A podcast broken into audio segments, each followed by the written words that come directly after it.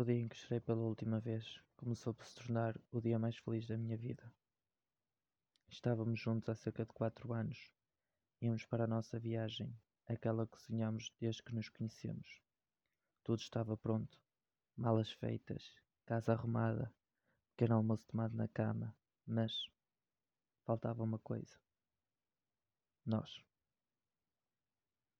Ainda estávamos despidos depois da noite ardente que tivemos ao celebrar mais uma vitória na nossa vida, no nosso casamento. Quem diria que passados quatro anos juntos iríamos unir as nossas vidas numa só?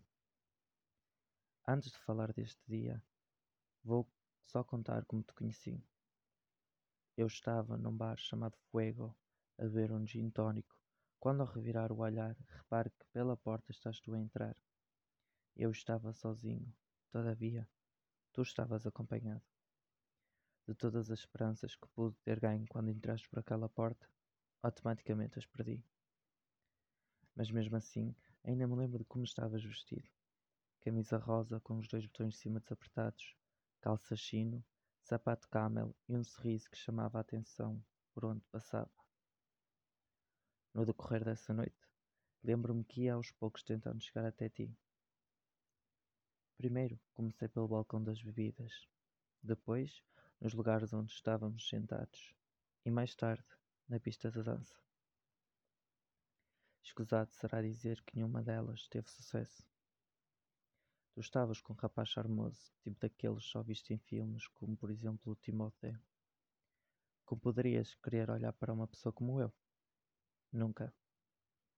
Depois de uma noite a pensar em como poderias reparar em mim, Apercebi-me que o melhor era ir embora. Pego o meu casaco e assim o faço. A caminho da porta da saída, ainda olho para trás a ver se reparavas em mim, mas nem isso aconteceu. Passado alguns dias, volto a cruzar-me contigo num ascensor. Sem saber o que ia acontecer, sentaste à minha beira e dizes-me bom dia. Tu estavas vestido com uma t-shirt branca, calções azul marinho, com pintas brancas e sempre com um sorriso matar.